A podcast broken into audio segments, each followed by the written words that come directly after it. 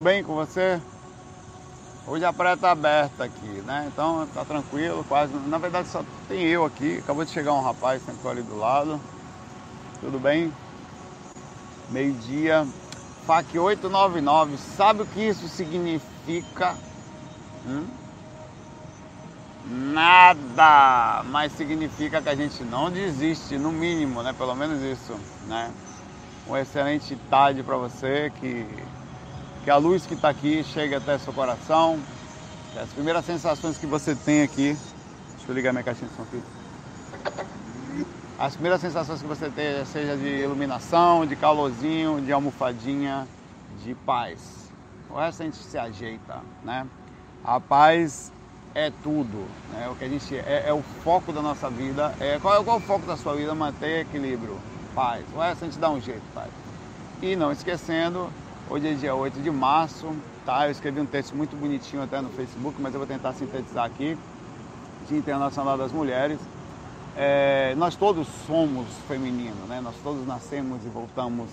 Mas a presença feminina, ela é linda. Ela é a presença da sensibilidade, é a presença do amor, é a presença da, da, da criação nós todos passamos pelo feminino, sejam a gente, inclusive sejamos femininos ou masculinos. Mesmo você sendo nascendo num corpo feminino, você depende da sua mãe ou de alguém que esteja perto.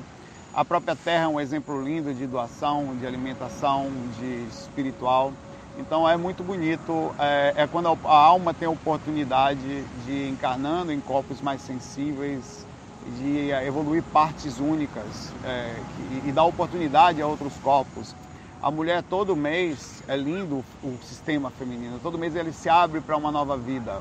E não só, ele se abre a um novo espírito, a todas as nuances correspondentes a uma encarnação de uma consciência. E, tanto, e é lindo, e deve ser, sim, é, falado, exaltado, e é bonito. Feliz Dia das Mulheres, porque é, é o dia do amor, poderia falar assim. Porque mãe, como a gente sempre fala, é mãe. Justamente por ser mulher, é que elas são quem são na vida da gente. Né? É inacreditável a comparação de uma mãe e de um pai na totalidade. O quanto uma mãe é, o quanto um, é, é, é, é, chega a ser é, ruim a comparação, tosca. A presença da mulher no sentido da, do mundo, com lindo, com perfeito, né? A mãe, sempre nós falamos a mãe terra, porque é tão bonito o que a terra faz pela gente que não pode ser uma criatura masculina, né? E não que o masculino também não tenha seu lado, não é isso, mas hoje é o dia das mulheres. E fica aqui essa, essa verdadeira, essas verdadeiras palavras, porque é tudo verdade mesmo. Como eu disse, está na gente, nós somos femininos, todos nós. E é a parte da evolução espiritual a alcançar esse padrão de sensibilidade que só se é, pode ser feita nas encarnações em corpos femininos. Excelente dia para vocês. A Márcia que repete uma coisa muito legal, que foi o seguinte: não permita que uma mente desarmonizada tire sua paz. Verdade. Nada vale o preço da paz, é o que eu já falei no começo. Reitero aqui, Márcia, assiste. Um abraço para você. Ah, o FAQ de ontem, o último FAQ, perdão, 898, eu, eu, eu ia falar uma coisa, eu ia dar um exemplo e caiu, meu celular travou por temperatura. Deu uma temperatura alta e eu não consegui voltar mais. Eu tentei voltar, fiquei ali uns 15 minutos tentando voltar, não deu. Mas o que eu ia falar é o seguinte, vou sintetizar aqui. Eu estava falando sobre um exemplo de uma pessoa que estava falando sobre julgamentos, que a gente nós não aceitamos os outros como são. E eu estava falando, eu, eu tocava com um amigo baixista que era gay, e, e tranquilo, gente boa pra caramba. Só que ele tinha um negócio que eu, em algum momento, eu conversei com ele, claro, sem nenhuma pretensão de demonstrar, que era o seguinte. Ele era gay em forma normal, assim, não modificava a sua, sua... Ele não sentia necessidade ah, de ser um transexual ou, ou um transgênero. Não, ele mantinha-se...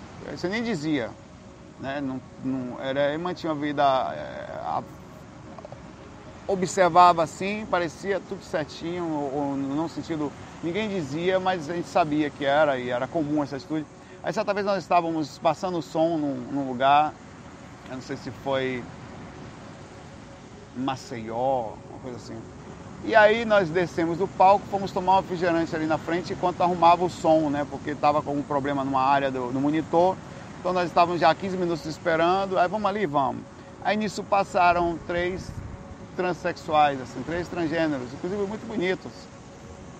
Aí ele falou, rapaz, não entendo isso. Basta ser gay, ele falou assim, é isso que é o exemplo que eu ia dar, né? Aí eu olhei para ele assim, e veio, eu tinha o quê? 23 anos, 22. Eu olhei para ele assim e, e, me deu aquele ímpeto, né? O que hoje eu seria mais calmo. Aí não aguentei, eu falei assim, quase eu falei o nome dele aqui. Fulano, você não luta para ser aceito. Inclusive, entre a gente aqui, você muitas vezes já discutiu com algumas pessoas. Você não luta por aceitação, sabendo de um mundo onde as pessoas não lhe aceitam. Ele, ele quieto, velho. Ele, os olhos dele cresceram, assim, porque ele não esperava aquilo. Ele fez um comentáriozinho superficial, né? Desses que precisa de tanta aceitação e não. Por que você não aceita as pessoas como elas são? Será que você não está dando tiro no próprio pé quando você pede que a gente lhe respeite pelo que você é e você está certíssimo? Você é feliz, cara. Deixa as pessoas serem felizes também. Aí ele parou assim, aí ele não falou nada para mim na hora. Aí uma semana depois, no hotel, ele chegou, cara, velho, você me falou um negócio que eu não esqueci, me senti mal, eu fiquei sem dormir aquele dia. Ele falou para mim, aí ele falou, você tá certo. Aí, é, nesse ponto, né? Aí o que eu quis falar foi que às vezes nós estamos inseridos em situações que nós defendemos nossos pontos de vista, mesmo que, que é um ponto monoísta, e mono, é um monoponto, você enxerga aquilo e você defende, não, eu preciso ser aceito, eu preciso ser aceito, mas nem sempre você aceita o jeito, ou a forma, ou a vidinha, a forma que os outros são, tá? Isso é muito importante, esse sistema empático, mesmo você não estando dentro da situação do que aquela pessoa está, de você respeitá-la mesmo e até entrar no sistema de consciência. Quanto maior o nível de consciência, menor o nível de crítica. Quanto maior o nível de consciência, menor o nível de julgo, é menor o nível de diminuição, maior a aceitação, amar. Mesmo eu não entendendo, eu nunca fiz isso. Mas, é, cara, se tá feliz, se não tá fazendo mal para ninguém, que é isso? Então, esse foi a coisa, o exemplo que eu ia dar e ia finalizar o FAQ ali falando isso, tá? Então, eu tô, eu tô reiterando aqui. Quem não, não, não viu lá, é, é, o Renato falou aqui para mim, Saulo, as mentes são muito engraçadas. Renato, um abraço, obrigado pela preocupação. Você é. Saulo, se por acaso um dia você estiver gravando no mar e o mar recuar repentinamente, corra. É tsunami. Muito obrigado, Renato. Prometo para você. Fique de olho por mim, inclusive como eu estou de costa, né? Fico olhando aqui, eu não tenho muita noção. Corre, Saulo, que eu uh, vou para um lugar alto. um abraço para você, Renato. É fofinho, tá? Foi fofinho. Então foi isso que eu falei. O Robson pergunta aqui uma coisa aqui. O Robson só tem um. É não, tem umas curtidinhas aqui. Saulo, se uma pessoa foi mordida num umbral tomou uma mordida demoníaca, gnomótica, né? ou tonholótica, dependendo da mordida, você pode até gostar. Tonhão pode dar uma mordida no seu percurso e falar, vem meu amor. Quando ela volta da viagem astral, ela vem machucada. Ela sente dor no local? Eu nunca pergunto. Depende. Pode ser que sim. Mas é uma dor energética. Porque, ó, veja. Como funciona o processo? É de idas e vindas e de irradiações por psi, questões psíquicas quanto aquilo irradiou ou o tempo que ficou. De lá para cá, daqui para lá, tá? Então, de, lá para cá, estando lá e voltando para cá, é parecido, né? Você tem aí o corpo astral, o sistema energético, que vai transferir para o corpo algumas reações. Sim, tudo que acontece nos dois lugares são partes do negócio. Pode acontecer de você, já aconteceu comigo, de eu tomar um arranhão, um negócio assim, e, ou uma área que fica vermelho a área do corpo quando você volta, cara. Tem gente que toma, aí depende do sistema ectoplasma, aí, aí é outra coisa. Através da ectoplasmia ou da densificação, o defeito físico num nível específico, é possível, raramente, mas possível, que o espírito consiga movimentar um objeto até uma reação astral energético que atinja o físico, mas normalmente são pequenas escoriações, pequenas manchas ou até cortes mesmo que podem acontecer fruto de coisas que aconteceram no astral. Essas são mais raras. O mais comum, quando acontece, é existir uma dor, é que às vezes é, é muito tomar, vamos tomar cuidado com isso também. Vou explicar.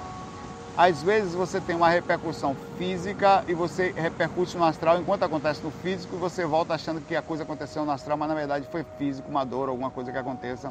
Você sonha com essa dor lá fora e volta, ela, na verdade ela era física. Eu estou falando de casos em que você estava fora do corpo, toma um impacto, volta energeticamente com aquele impacto, a, entra na sua psique, tamanho foi o impacto que você tomou e você sente a dor no físico, fruto de psicológico e energético, quer dizer, é psíquico é verdadeiro. Então pode acontecer sim de você ficar dolorido durante o dia. Mas não é isso que acontece com a gente, que a gente fica cansado às vezes de situações que vão. Que que é o que? Isso não um desgaste energético que afeta o físico. Não afeta com uma escoriação ou até uma marca. Tem gente que volta com marcas mesmo do que aconteceu no astral. Então, normalmente não volta. Tá? 90, hum, sei lá, 9% das vezes você não sente, vai ter um impacto lá fora aqui não sente nada. Mas não dá para dizer também, eu já tive já tive algumas já tive brigas no astral em que eu passei o dia com dor de um soco no olho que eu tomei no astral. E, e, e não tinha marca nenhuma no meu olho, mas doía energeticamente. Aí eu fiquei pensando, pô, meu corpo astral está dolorido, o sistema energético foi afetado, chegou até atingir um pouquinho as células do corpo físico, mas não mexeu visualmente, ou é tudo psicológico? E o que, que não é verdade? O que, vou fazer uma pergunta para você. Olha que pergunta lá, moléstia. O que, que é verdade? Uma dor de um olho que dói ou uma dor de um olho que dói somente mentalmente, mas você continua sentindo ele? O que, que dói mais? A dor emocional, que é psicológica ou psíquica, ou a dor física? O que, que é mais verdade? Uma pancada que você toma e daqui a 10 dias não está mais aparecendo, ou o emocional que às vezes não sai por décadas, fruto de traumas ou repercussões enraizadas ou situações. Então isso é muito relativo então, a, na verdade, não é igual, não. A dor emocional é infinitamente superior às dores físicas. Infinitamente. Elas, elas, elas causam situações tão pesadas e complexas que às vezes enraizam, inclusive, problemas físicos. Através do emocional, você faz o corpo ficar mal. Tá. Vamos lá. Eu tô, tô indo do meu tio aqui, ele tá fazendo um negócio legal. Ele tá. Ele tá ele está pegando sujeiras da praia, ele veio chutando as sujeirinhas e está jogando para fora. E em princípio achei que ele estava jogando areia para o alto, mas eu fiquei olhando antes de julgar, né? Para entender. Ele vai passar aqui atrás de novo. Mano. Ele está pegando sujeiras, então nos cabe reverenciá-lo, né? Ele está pegando esse senhor que está passando atrás aqui. Ele está pegando copo, ele veio chutando areia aqui. Eu falei, pô, vai cair areia em mim aqui, pô. Mas não, ele veio chutando para pegar com as mãos, tirando o lixo da praia e jogando lá pro cantinho. Então, que vai em paz, meu tio. Gente boa. É, um abraço para você aí. Sobre a sua mordida, tá? Ah.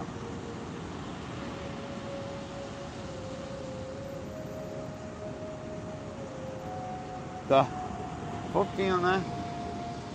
É, um camarada legal.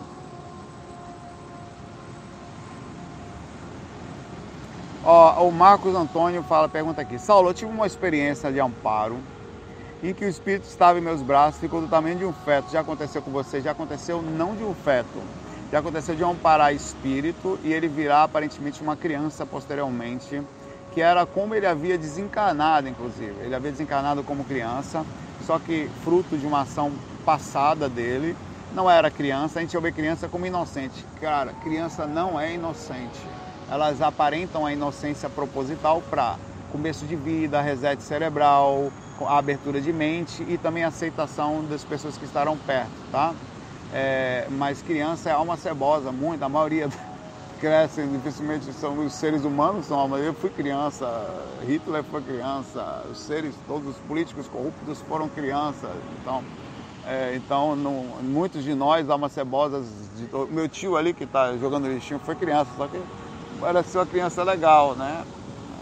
A, a, imagem que dá dele é massa, né? Tá andando na areia aí, chutando os lixos pro canto, né? Então já, já ganhou ponto comigo visual.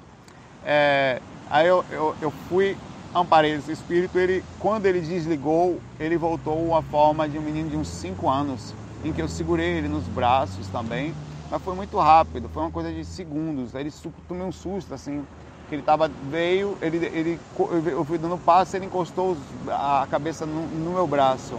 Aí eu, você fica meio sem graça assim, né? Porque aí eu, eu não sei por que, que ele, se, ele, talvez ele tenha, através do umbral, precisado modificar a forma ou acessado alguma rememoração, ou não sei. Eu sei que quando ele desligou, ele voltou uma aparência, e o mentor falou que ele havia desencarnado com 5 anos, fruto de um assédio imenso de situações espirituais que ele passou, que ele fez. Ele foi gente complicada aí, tá? Nas suas ações, tanto que não aguentou nenhum assédio no processo de desencarne. Ele desencarnou por assédio. Eu não sei entender o que foi desencarne, que faz uma experiência que faz uns 15 anos que eu tive. É, e são muitas, né? Você sempre tem uma coisinha ali, outra aqui. Aí, como são tantas, você é como uma, qualquer lembrança que você tem. Um cara vai e fala de, ó, oh, passei debaixo de um coqueiro. Aí você, ah, uma vez eu passei debaixo do coqueiro, o coqueiro caiu na cabeça. Então é exatamente assim que eu acabo me lembrando das experiências, conforme a necessidade. Tá. Criança é inocente, meu pai. Somente, dona Nakan, viu? Até você chegar à verdade. Deixa crescer pra você ver a inocência. É inocente é os cambal, meu pai. É espírito velho, meu pai a vida nos faz inocentezinho de propósito, é importante até que seja. A gente cuidar delas com carinho, elas uma nova oportunidade. Você perdoaria uma alma cebosa? De jeito. Na nossa concepção atual, oxe, bandido, gente ruim, um, diferentemente desse meu tio aqui, gente que estivesse passando aqui jogando lixo no chão, a gente tem raiva. Aí o que, que acontece? Pega meu tio, que joga lixo no chão, vê bebezinho pequenininho, você cuida do bebezinho. Vem cá comigo, instinto, né? e ele tem uma nova oportunidade de acertar perto de bons pais. É muito bonitinho, a encarnação é linda. Mas criança é alma cebosa, quase todos nós, 90, 70% da criança é, vai, serão egoístas, só pensarão em si mesmos, viver. Por isso que o mundo está isso que está aí. Todo mundo aqui foi criança. Crescemos, viramos o quê? Ah, que mundo lindo. É uma, é uma, é uma, coisa, é uma coisa temporária. A, a ideia da, juven, da, da, inocência, é importante pra gente. Você cuida, cara, é extinto, não tem como não cuidar de um. Não pode ser, pode ser aqui, ó, Hitler pequenininho aqui. Você vai abraçar, vem cá, Hitlerzinho. Ele já mordendo seu pescoço aqui, querendo tirar. Não, calma, filhotinho de demônio, vem cá. Você cuida, velho, você tem vontade de abraçar. É, é lindo, é perfeito, é uma coisa perfeita. Feita para nos enganar. Você não, é, você não tem raiva dos outros, mas agora você não vai lembrar mais de nada. Vai vir ali a coisinha fofinha, toda bonitinha. Você agarra, quer pepeta a bochechinha. Quer picolé. Quer picolé, menino? Vem cá, dá picolé pro menino aqui. Ou você dá picolé pra Hitler? Picolé pra Hitler? Não, dá um picolé pra Hitlerzinho aqui, que Hitler quer picolé. Quer de quê? Limão. Tá bom, quer limão. Faço todas as vontades dele pequeno, meu pai. É perfeito, velho bicho desgraçado da vida anterior, nessa aqui ele é tratado, tá, dorme bercinho, bota ali. Bicha pronta em casa, de pequenininho já machuca o cachorro. Eu tenho um menininho lá que, joga, que pegava as tartarugas que tinha no lugar jogava dentro da lata de tinta, velho. E a menina, é criança. Eu falei, velho, eu, eu, limpei as tartarugas. Que ele jogou dentro da lata da tinta, velho. Jogou tartaruga na lata da tinta, velho vários, tinha, tinha nascido um monte de tartaruguinha lá, no, de cágado, né? Ele, ele, jogou e ainda dava risada quando a gente limpava, velho. Eu, eu, eu, eu, eu e todo mundo falou, não, porque é menino. Eu falei,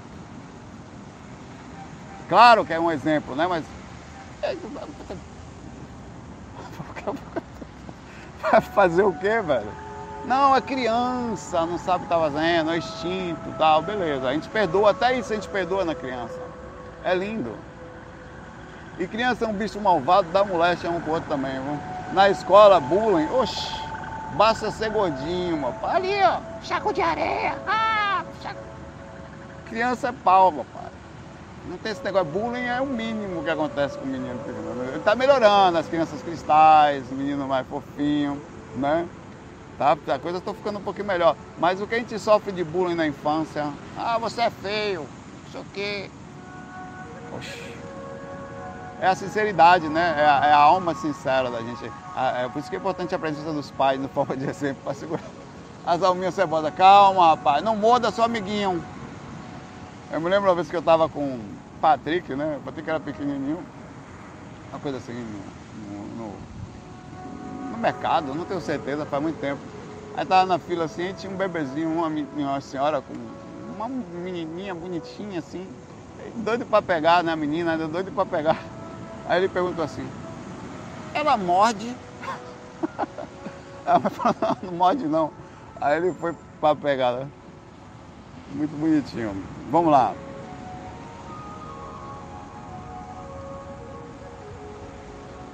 A Flávia Luz disse que às vezes tem a sensação que isso tudo é um grande teste que estão fazendo com nós. Não tem mais sensação não, é verdade.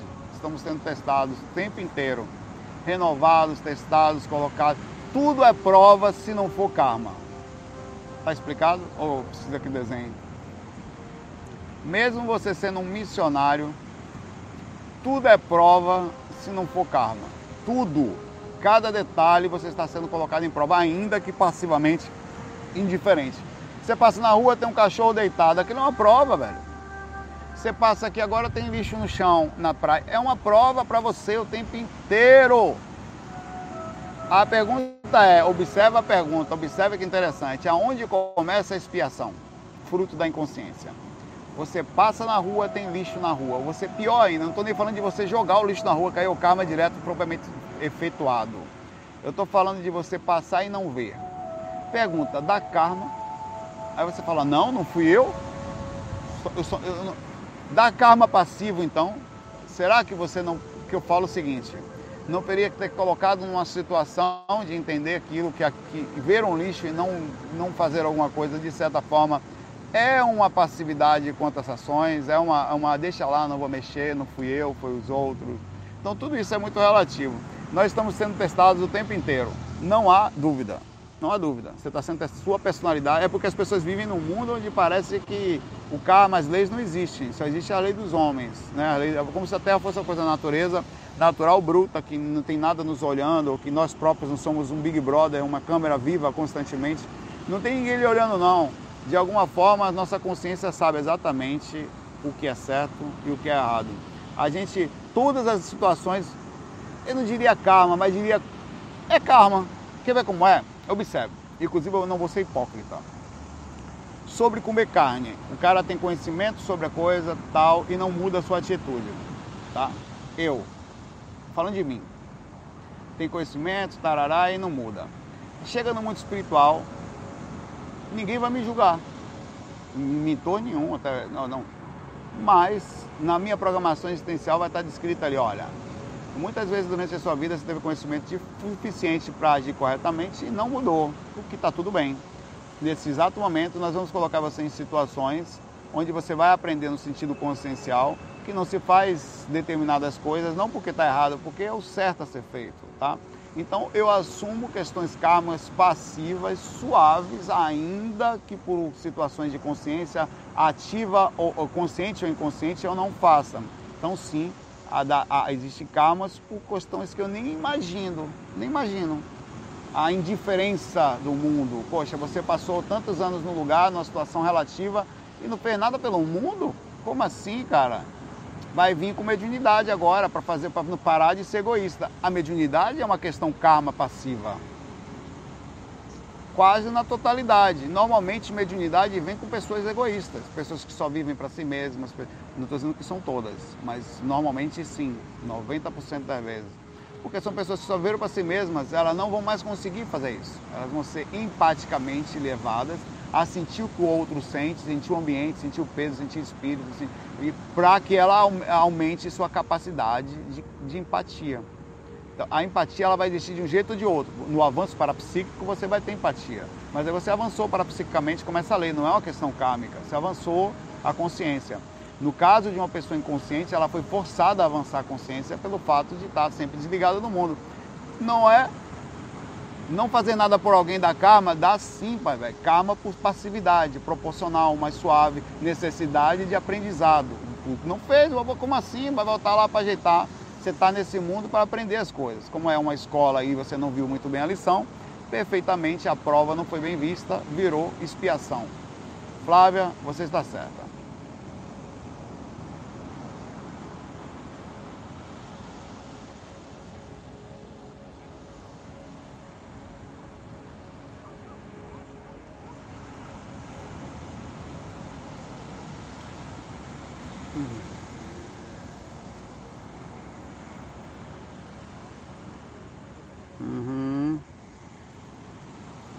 Tá todo mundo reclamando que eu não terminei a história do FAC lá. Terminei sim, tá?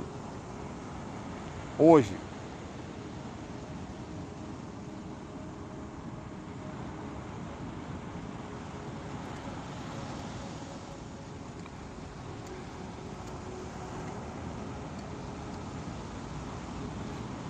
Ó, o Davi faz uma pergunta difícil. Mas vamos lá. Saulo, o que você acha do tarô quanto como ferramenta de autoconhecimento? Nós temos várias coisas como espíritos, várias. E é muito difícil você dizer onde começa e onde termina a intuição e a conexão com a espiritualidade e o quanto aquilo nos ajuda a aprender. A, a minha mãe, ela era muito médium, muito, mas muito, muito, cara. É uma coisa, tem pessoas, na verdade a minha vida sempre foi perto de pessoas extremamente médiums, por um lado ou para o outro, eu acho que isso não vai mudar. É, e sempre aprendendo. A minha mãe, ela, é, quando eu comecei a sair do corpo, ela tinha conhecimentos, ela, era, ela foi do candomblé, mas ela não me falou nada, porque ela tinha trauma do candomblé. Trauma. Então eu andei o meu caminho espiritual sozinho, sem quase nenhuma. Eu tive ajuda, mas não foi. Ela corria da mediunidade. Ela culpava tudo que aconteceu na vida dela, fruto disso, e isso inclusive foi o que atrapalhou ela e não o que ajudou. O fato dela ter virado as costas para a própria espiritualidade, identificado as energias e passado por assédios enormes, que é as mudanças de comportamento, e isso causou assédio. Foi o contrário do que ela achava, mas tudo bem. Uma certa fase da vida da minha mãe, Patrick vai há de se lembrar disso se ele estiver assistindo aqui, ou não sei se ele era muito pequeno, ou o André com certeza vai lembrar, meu irmão. Minha mãe começou a do nada pegar um baralho sozinha, baralho normal. Não estou falando de tarô não, que tem um significado direto, as cartas e tal. Baralho normal. E através de um baralho normal ela começou a ler a vida de todo mundo. E do nada começou a fazer fila lá em casa para ela ler. Porque ela, ela começou a brincar com, com ela, com a gente em casa, brincar entre aspas, né? começou a fazer e fez com a vizinha que falou para outra, cara, marcavam hora para minha mãe em casa. Ela parou de ler o tarô, porque ela começou a ver a desgrameira toda de todo mundo e só via coisas ruins. Só. Porque normalmente ela, a pessoa chegava para ela. Isso aconteceu. Uma moça chamada Verônica, vou falar até o nome que eu não sei onde é que ela anda, não sei. Chegou lá em casa, minha mãe leu, botou baralho, minha mãe na memória falou, vai ter um acidente. A menina vai ser um acidente. Seis dias depois virou um uno na estrada e morreu uma pessoa. Então aquilo, coisas como essa, é, é, é impressionante. Minha mãe parou de fazer isso, porque ela começou, as pessoas começaram a ficar muito assustadas. Ela via tudo das pessoas, era uma coisa impressionante. Ela abria e, é, e era um baralho normal, ela sempre se sentia mediunicamente, era a mediunidade dela. Como funciona isso? Vamos conversar um pouco sobre isso o búzio. Ah, o búzio a pessoa joga lá. É, cara, há um desdenhar das coisas por não conhecerem profundamente. Há, na verdade, até das pessoas, me desculpe, com todo respeito elas, as que se sentem extremamente intelectuais ou super mentais, mas não conseguem ter sistema empático, inclusive desrespeitando, por não justamente conhecer. É de contrassenso de qualquer. Você nunca vai ver um mentor desrespeitando ninguém. Nunca! se eu sei porque eu saio do corpo há muitos anos, eu nunca vi um comentário, vírgula de ninguém de mentor. Pelo contrário, quando nós fazemos, ele direciona a gente para um lado mais calmo. Então, todas as pessoas radicais, não importa quais sejam elas, não importa qual nível que você às vezes, qualquer comentário, se falta de respeito, ele sugere atento à falta de lucidez. A pessoa está distante do sistema empático, ela está distante do amor.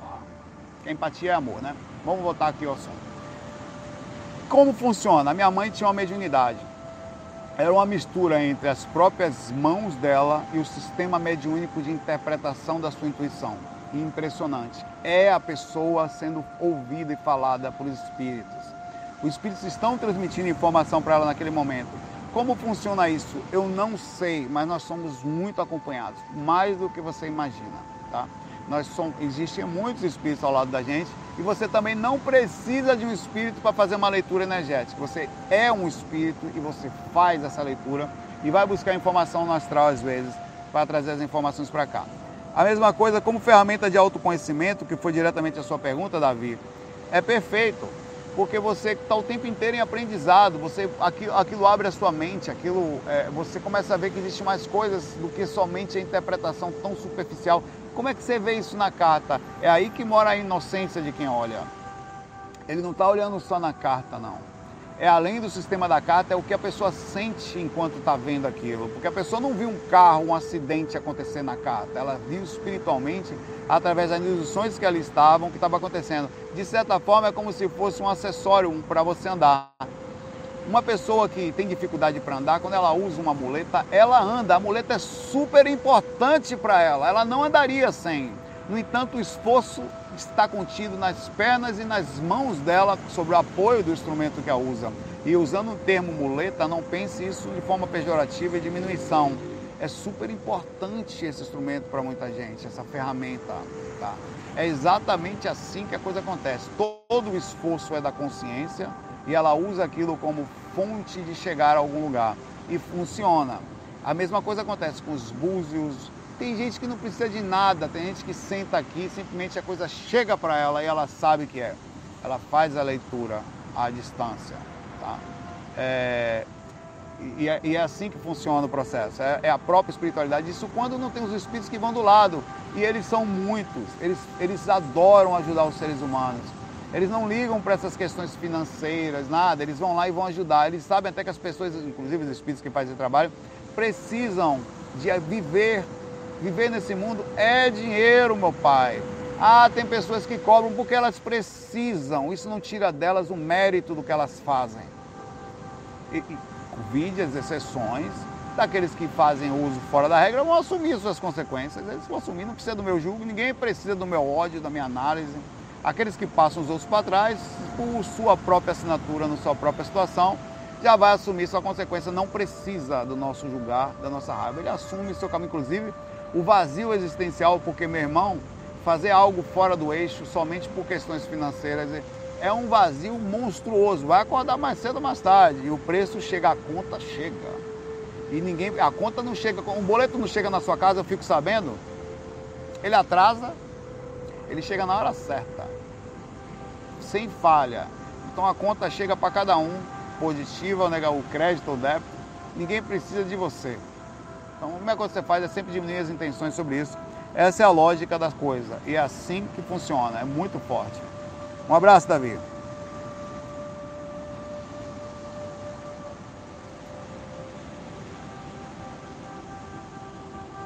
O Arthur, Arthur quem?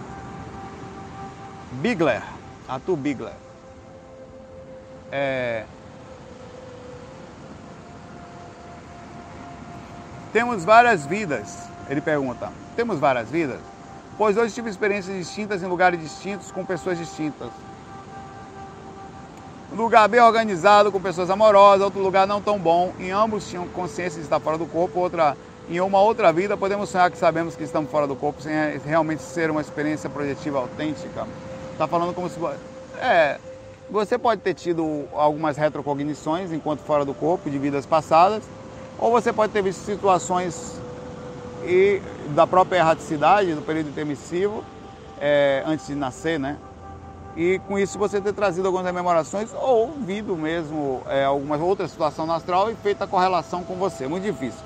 É, fora do corpo a gente vê muita vida das pessoas e um atributo espiritual aumenta muito, que é a capacidade mental de ler as mentes e fazer é, tudo que. E saber o que a pessoa está passando. E muitas vezes é tão intenso isso que você parece até estar participando da vida das pessoas.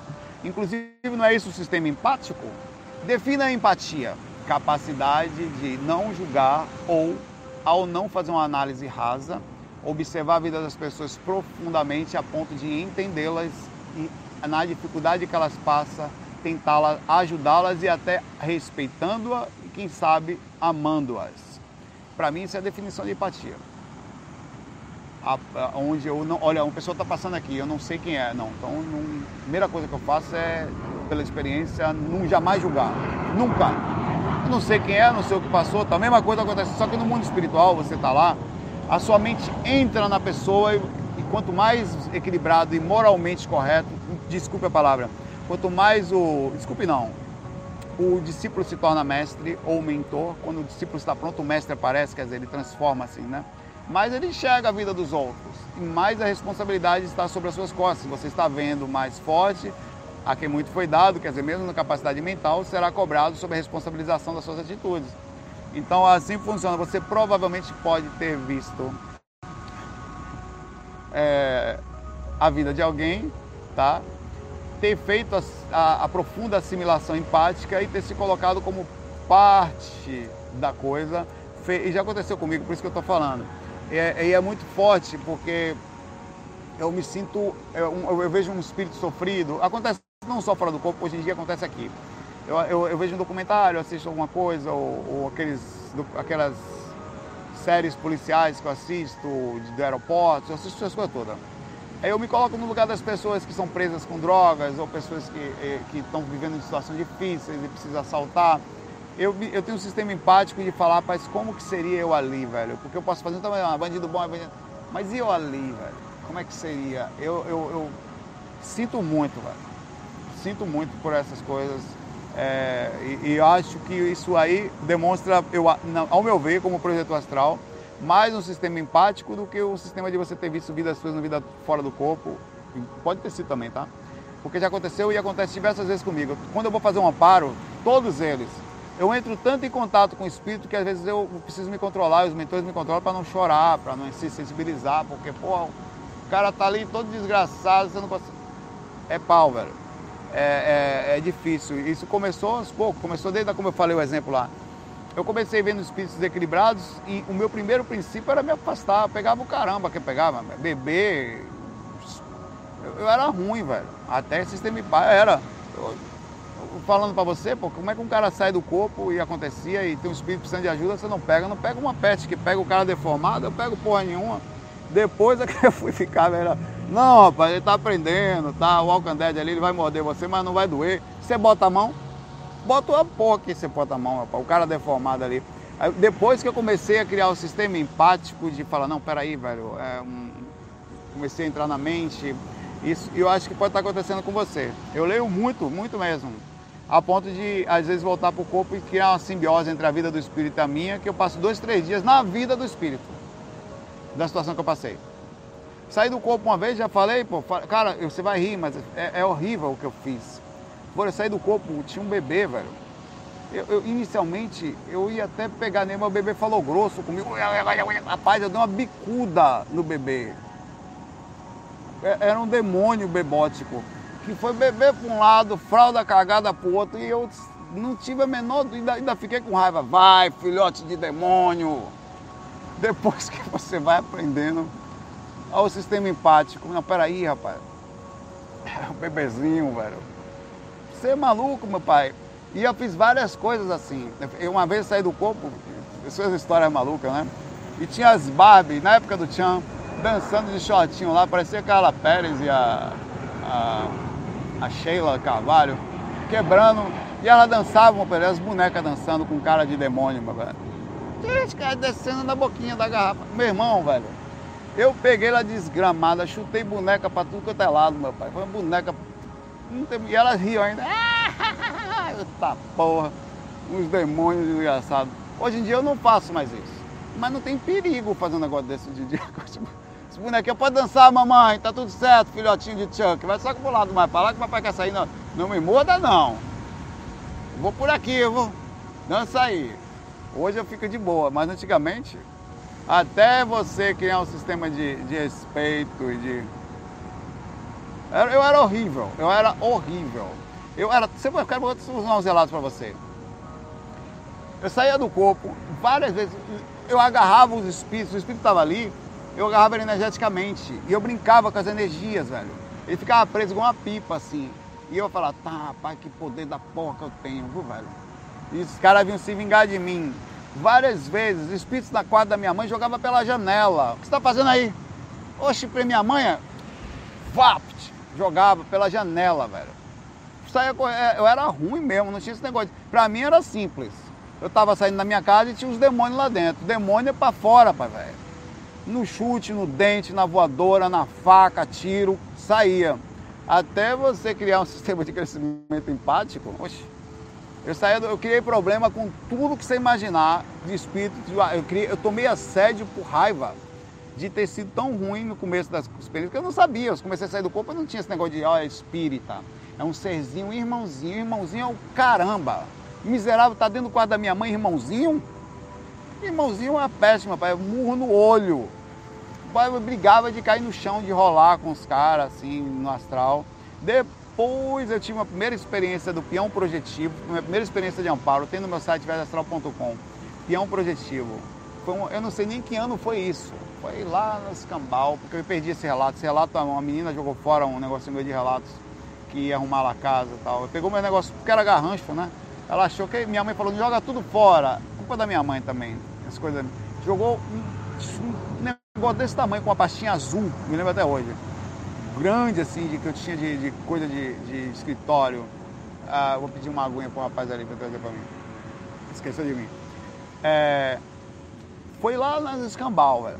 Aí eu, eu, eu fui levado fora do corpo para um lugar, fui voando e tal, eu saí do corpo. Esse dia que eu saí do corpo, eu não tenho certeza se foi o dia que eu vi minha irmã, acho que não. Eu vi minha irmã deitada no quarto do lado, eu confundo as experiências. Aí eu saí voando e parei numa zona, passei no, que era meio preto e branco assim, parecia uma zona de Walking Dead. Eu não, não tinha nenhuma sensibilidade para aqueles espíritos que estavam ali. Aí quando eu parei, ninguém me olhou. Pousei ali, né? Fui levado. Eu olhei para o lado e aí um espírito me viu e eu pediu ajuda, meio que é normal, eles são muito carentes, né? E, e eu estava na região de Vale, fui levado ali. Aí do nada fez uma fila ao redor de mim, uma, eu, eu, no meio e uma fila não, cercado, um círculo. Sei lá, 50 espíritos, 100 espíritos ao redor. Primeira experiência de amparo minha, primeira. Eu falei, eu, eu nunca que isso, eu ia ajudar um, tem, aí do nada brilhou uma luz em cima de mim, assim, como se fosse um, um, um portal, assim, dourado, invadiu meu corpo, meu corpo brilhou, totalmente controlado pelos espíritos, meu corpo começou a rodar, primeira experiência de amparo que eu fiz, foi imensa, começou a rodar e eu comecei a jogar energia para todas as pessoas, como se fosse um, um vórtice de luz vindo do alto, e eu sentindo um amor fora de série, ali eu aprendi que eu podia ajudar os espíritos. E aí eu comecei a mudar minhas atitudes a partir dali. Tá? Ali foi um aprendizado de amor fantástico. Eu nunca mais tive um amparo desse nível. Foi o primeiro e, que eu me lembre o último, tá? Mas foi meu despertar. A partir dali eu passei a deixar de ser miserável. Aí eu comecei a ver que era diferente, que os espíritos não eram ruins. Aí eu fui estudar um assunto mais profundamente. Melhorei. Um abraço para você, Arthur. Me alonguei um pouquinho, mas essas coisas são gostosas.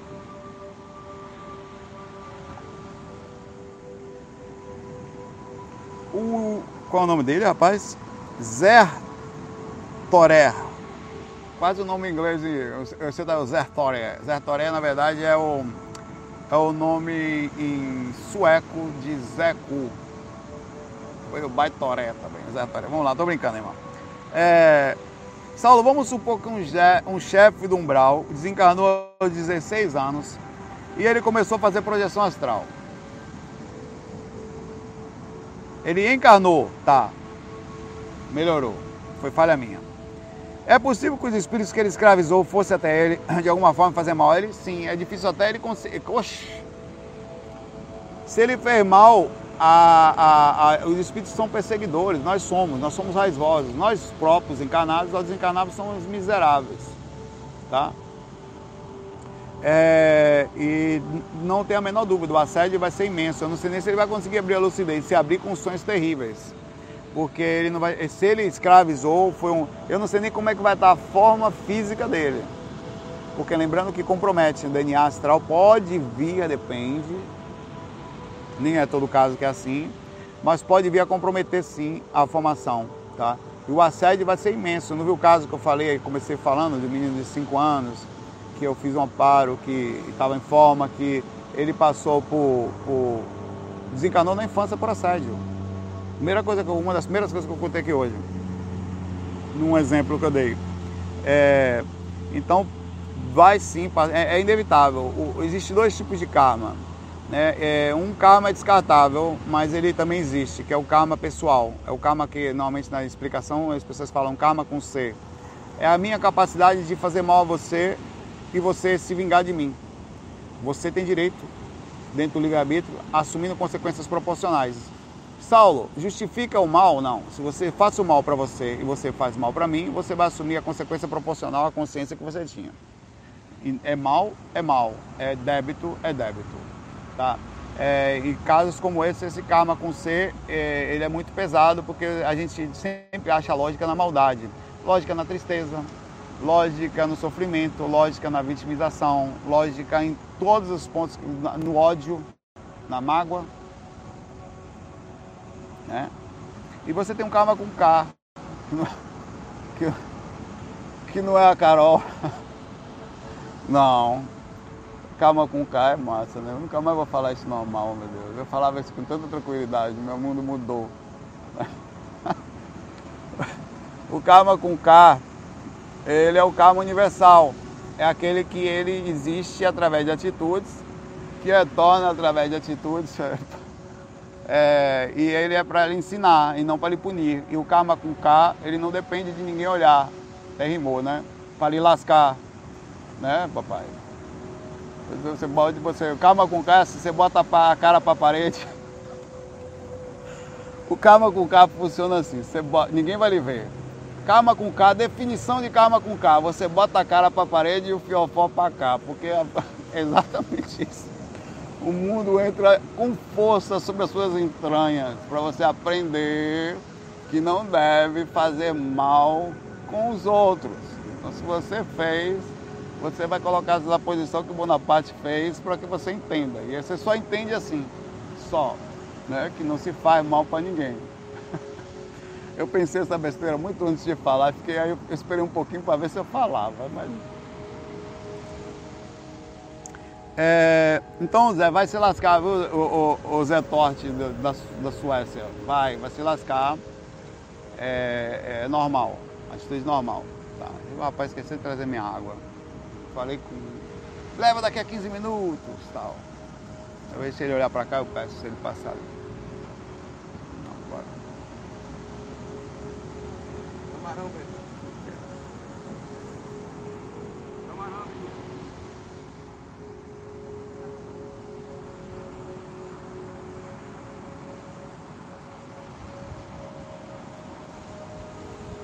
Ah, a, a, eu, não sei se a lei fez um, um, desabafo ou se fez uma pergunta, mas todo jeito é muito legal. Eu vou ler aqui. Eu li partes e achei interessante. A Lê Miticu, ela está sempre aqui com a gente também. Ela diz o seguinte: a vida é complicada.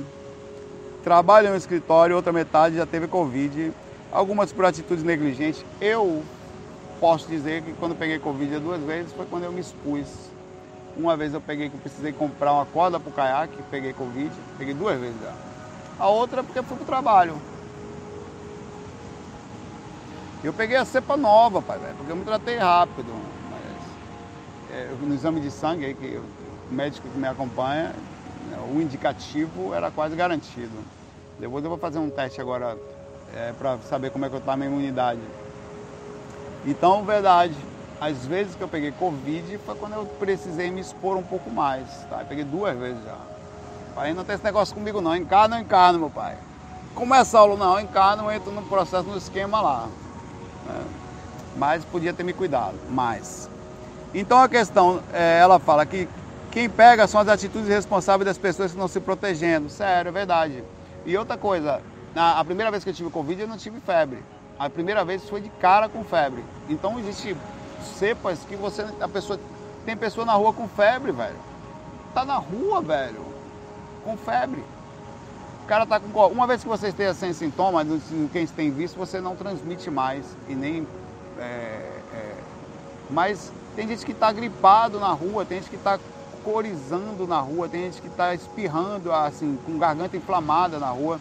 É claro que é uma necessidade, tem pessoas que não tem jeito, se não sair morre de fome mas a verdade é que as pessoas estão pegando assim. Ela fala, sai do metrô, os bares estão lotados de pessoas bebendo e fumando, todas sem proteção, com todas as coisas sérias acontecendo, falta de lucidez é nítida. Por isso que eu, apesar de ter falado, concordo com, em, em certa forma com os devidos cuidados com o comércio e tudo mais, com alguma restrição eventual, como nos pontos picos que a gente tem, porque as pessoas estão nem aí para ninguém. Eu, algumas pessoas precisam se expor mais. Eu precisei, eu não tinha jeito, porque eu tenho que ir às vezes no lugar, tenho que ir na casa. As pessoas estão trabalhando em casa. Eu cuido de mais ou menos 60 e poucas pessoas, cerca de cento e poucos computadores, todas essas pessoas com celulares, oito servidores, sistema de segurança, é, sozinho, sozinho, faço isso sozinho. Todas essas pessoas estão trabalhando em casa. Eventualmente eu preciso ir na casa de algumas dessas porque coisas ridículas acontecem. Eu sou da área de TI, da área de banco de dados, programação, a pé de boi. As coisas mais simples. Como ir na casa de uma pessoa na época de Covid porque o cara não consegue tirar o papel da impressora. Não parou de funcionar a minha impressora, liga a câmera aí. Não, porque não sei o que, tem que ir lá e chega lá, desgrama de um papel preso. E você vai, a pessoa, e a pessoa, e aí eu, eu falei, rapaz, olha, estamos na pandemia ela vai no grupo da empresa e fala, minha impressora está sem funcionar. Aí eu fico numa situação extremamente delicada, tá bom, eu vou aí. Você se expõe, é, é, é inevitável, é, é, inacreditável. Eu não estou com isso reclamando, que é meu trabalho, e acho massa o que eu faço, tanto que eu nem vejo o tempo passar. Eu gosto tanto do que eu faço que até nas horas vagas eu estou jogando. Computador para mim é tudo. Mas é um momento que você vive, é ridículo, né? É ridículo, é ridículo, cara, é ridículo. São coisas ridículas de coisas. Por exemplo, o cara, o cara. Eu vou contar. Na casa de um ser, faz uns meses, um mês e meio. Minha impressora novinha. Comprei uma impressora nova para ele levar para casa, deixei tudo pronto. Fui na empresa, preparei para ele, tudo prontinho. Quais das coisas mais simples eu faço? Até, até as. Chegou lá, deixei os cartuchos para ele colocar. Chegou em casa e falou: tá funcionando não. Bota o cartucho de novo, bota não tá. Eu, Aí vou lá ver o que é. O cara simplesmente pegou o cartucho, arrancou o contato, ele, ele abriu o cartucho, tem um papelzinho que você tira, né? E arrancou o contato do cartucho. Eu falei, como você conseguiu fazer isso? Porque é difícil. Não, pegou um alicate. Ele pegou um alicate pequeno e arrancou o contato do cartucho. E eu tive que ir lá, é inacreditável. Aí você tem as coisas desse tipo, né? Umas coisas. Ah, cara, tem cada história que você nem imagina. Eu, depois eu vou contar as coisas de TI, que é muito legal. Eu tava certa vez na minha mesa, Saulo, vem correndo aqui que invadiram o meu computador. Eu, porra! Olhe! Aí chegou lá, só tava lá o Excel correndo sozinho. Assim, aí eu olhando, eu olhei para a barra de espaço, tinha uma pasta caída em cima da barra de espaço do teclado. Aí, eu, claro, o cursor, né? Meu rapaz, eu vou tirar esse hacker agora daqui. Como? Peguei a pasta e botei do lado. Esse cara foi o Fernando, inclusive, que já desencarnou por câncer, no dia que ele esteja, câncer de pâncreas. Que fica um grande abraço pro Fernando, onde ele estiver, tá? Trabalhava com a gente lá.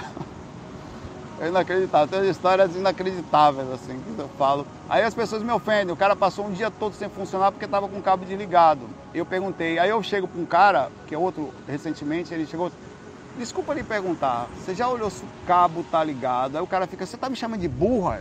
Não é isso não, irmão. Não é isso, não é isso. É porque aconteceu. Eu preciso perguntar o básico.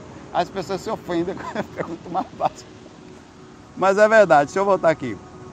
A vida é complicada sim, as pessoas são difíceis e nós precisamos nos expor nesse mundo tão complexo, de gente tão sem consciência, de coisas às vezes sem maldade. Essas pessoas não têm maldade por fazerem isso, elas não sabem fazer.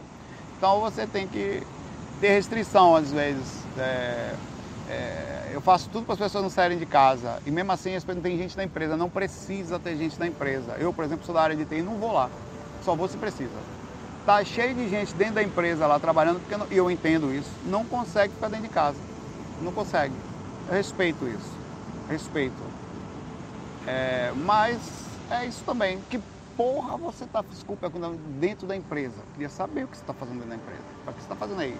se ele entendeu todas as condições para você trabalhar de casa, ajuda de custo, toda a instalação, mas é, respeitemos. É, tem gente que está dentro de casa vivendo um inferno, né, de ficar preso. Se não for para lá, enlouquece de, de, ansiedade, de depressão, de sei lá. É, eu respeito, não estou julgando. Continuando aqui. Estou apenas desabafando muito porque estou vendo uma vergonhosa do que não é só dos governos, mas também das pessoas que não se ajudam, imensamente para o caos. Perfeito, tá você, Ale. Seu desabafo está correto. A gente vive não é só a pandemia. A pandemia é o ápice do desabafo, né? É um mundo de desgraceira. Não olha para nada, pô. O lixo na praia tem alguma coisa a ver com Covid? Que o rapaz estava chutando agora há pouco? Não. A gente, por que, que a gente não fica tão chateado também? Ficamos, mas adianta? É absurdo. Pessoa, no nível de consciência nossa, a gente pegar o nosso próprio espaçozinho, que é isso aqui, porque as lixos que estão aqui, às vezes, foi jogado lá longe, o mar traz para cá. É, e a gente pegar e de alguma forma jogar no rio e não cuidar, é complicado. Isso está acontecendo, esse nível de consciência é infeliz, nos pega constantemente e nos cabe ter calma, é, vibrar pelo mundo que nós estamos aqui, só para arrumar você, Ale. E esse é o mundo que nós estamos. Nós temos algumas coisas que nós podemos fazer. Ficarmos somente nos lamentando, que não é o seu caso, que a gente está falando isso de forma espiritual aqui e também fazer a nossa parte, que é transmitir informação, pensar corretamente, vibrar positivo. Não só fazer isso, que é a tarefa de esclarecer, mas botar a mão na massa também, eventualmente ir lá, ver que tem um lixinho aqui, ó. Já tem um aqui, aqui perto de mim já tem. Você o tempo todo, onde você vai, tem coisas, nem sei o que é isso aqui. Na época do Covid, não nem vou ficar pegando nas coisas por aí, mas está aqui do meu lado, eu vou levar embora. É, é o tempo todo colocar a mão na massa, fazer nossa parte, fazer um trabalho de andar pela praia, fazer um vídeo de pegando lixo, fazer um projeto, uma, algo que possa ajudar o mundo no sentido da consciência, é, mas sem briga. Tem muita gente hoje, eu tenho algumas pessoas que falam sobre a pandemia, mas eles falam de forma radical. Eu acho que tem forma de fazer isso legal. É, de você, ó, pessoal, vamos tomar cuidado aí, vamos esperar, vai passar, tal. E não ficar mostrando, ó, morreram, que estão acontecendo, né? Pelo impacto complicado. A mesma coisa acontece com pessoas que, no sistema da alimentação, começam a postar fotos de animais cortados e sofrimento deles, é, o que é importante no sentido do impacto, mas é muito melhor fazer um sistema de reflexão, porque as pessoas acabam não vendo uma coisa muito séria porque elas não querem se sentir mal. Elas, aquilo é tão impactante que elas acabam ignorando. Então a forma de chegar perto das pessoas é com inteligência, sendo smart, mostrando que você pode comer muito bem, pelo contrário, fazendo vídeos contrários, como hoje eu vi um vídeo de uma vaquinha tão bonitinha, um rapaz. A pessoa estava tocando violão, a vaquinha foi deitando, deita para ouvir a moça, a moça tocando violão. Ela deita do lado da moça e, e, e ela fica perto da vaquinha, assim, a vaquinha deita ali. Então, pô, isso são coisas legais aí fora desse vídeo. Você chega para a pessoa e fala, ó, é possível se alimentar tão bem tão gostosamente, que é o mais que mais conta, e até a nutrição melhor para você, porque você também não está levando energias animais e coisas que sofrimento alheio, e você se sentir em paz, você ainda fazendo bem para o mundo você sentindo paz no seu coração, em vez de você pegar para a pessoa e fazer ela se sentir mal. Nunca funcionou as imagens de esse cigarro vai causar câncer. Minha mãe comprava o cigarro e fumava com, deli, com delicinha, nem olhava. Porque eles, o impacto visual é um tipo de campanha que não funciona. O impacto visual pesado, é um aborto, não funciona o, a violência com a violência. Sempre é o caminho da direção da paz inteligente. De você pegar. Imagina você pegar uma criança e mostrar para ela imagens pesadas. Você não vai conseguir, você vai fazer ela crescer mal. A forma de você educar uma mente deseducada sempre é com respeito, com carinho, com inserção, com alteração. Sempre. Então acho que essa é a direção que a gente tem que fazer, tá? É, sempre. Os poucos que vão ter, eles vão deixar de fazer por desespero, mas não por consciência. Assim, é, é até uma questão egóica de eu vou parar porque eu vou morrer, mas é, aquilo vai acontecer comigo. Mas é muito melhor que você adquira a consciência plena da coisa, aí você passa a ser não só alguém que vai parar egoisticamente, mas como um divulgador de, de alguém que de outras pessoas que precisam parar ou de outras pessoas que estão andando de formas ainda erradas. E trans... Porque se você aprende a transmitir informação, de... recebe a informação de forma drástica, você transmite a informação de forma drástica. Talvez em alguns pontos seja importante, mas eu sinceramente acho que essa não é a forma de educar. Educação é sempre inteligente, estratégica, calma e fazendo a pessoa processar aquilo no seu coraçãozinho, sempre. É, eu tenho aprendido isso em tudo inclusive em pessoas que às vezes chegam mal educadas e são, eu costumo ser educado com elas, enquanto tratá-las bem, isso tem transformado a minha vida. A educação é o caminho em qualquer origem, sem extremismo. Deixa eu ver mais uma pergunta aqui, já estamos quase a 60 minutos, né? O Pedro Freitas pergunta se eu dou palestra no Umbral. Onde é que você quer marcar, meu pai? Na segunda eu vou. Onde é? No, num valezinho sexual, numa zona de festa do boate ali. No, no, no, vou lá, meu pai. Porque eu vi você dando palestra no meu sonho. Eventualmente eu vou por aí. Agora depende da situação. Às vezes eu estou mais consciente, às vezes não. E eu passo muitas vergonhas quando eu estou falando nos lugares. Várias vezes, velho. Eu, eu falo e eu falo. Olha, eu estou fazendo a Porque aqui, aqui eu tenho certeza que eu não vou soltar. Mas lá não. Lá eu tenho um corpo físico, lá eu tenho as questões energéticas, lá tem um ambiente. É, e eu falo, ó, pessoal, eu posso estar aqui, e, e é sério, eu já falei isso. Eu posso estar aqui falando com vocês do nada, ficar pelado e sair correndo, ou até coisa pior, hein? Eu não me garanto, não me garanto estando inconsciente. Então, por favor, me respeitem até eu perder a consciência.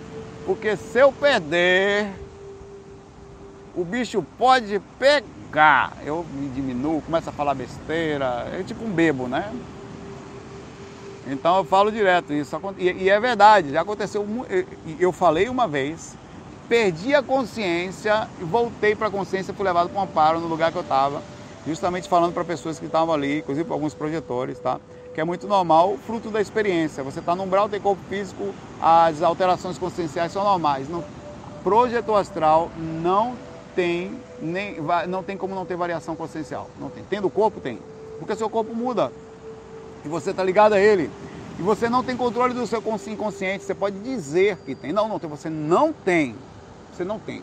Você tem controle 100% que se você perder, se você estiver meio inconsciente, alguém mexer com você, você não vai bater na pessoa. Não quero que você me fale. Porque eu não tenho. E eu não boto a mão no fogo por mim. Inconsciente. Não boto. Você tem controle que se alguém lhe ofender, você é inconsciente, você não vai gritar, é você, seu filho de rapariga. Porque eu não tenho. Agora consciente eu me garanto. Não consciente jamais eu faria nada disso. Eu inconsciente, você tem, você tem controle que fiofó de projetor astral não tem dono, porque eu não tenho, pai, velho. E eu não vou por aí falar que é, não. Tem fora do corpo, machão, perigoso, aí pegou, não sei o que. Você tem e você volta pro corpo ainda falando, nossa, que coisa deliciosa. Não tem, então é isso que eu falo, eu estou falando da base. Não quer me chamar, me chame, mas assuma a consequência da moléstia, né? Pois é. Vou lá, pai. Um abraço para vocês. Obrigado por estarem aqui. Que se sintam bem. Coraçãozinho cheio de paz, tá? Obrigado de verdade pelo carinho, pela presença de cada um de vocês. Vocês moram no meu coraçãozinho espiritual enquanto consciente. Agora tome cuidado comigo consciente, porque eu posso ser perigoso. Vamos falar. Um abraço para vocês, FOI. Vamos almoçar. Eu não almocei. Fui.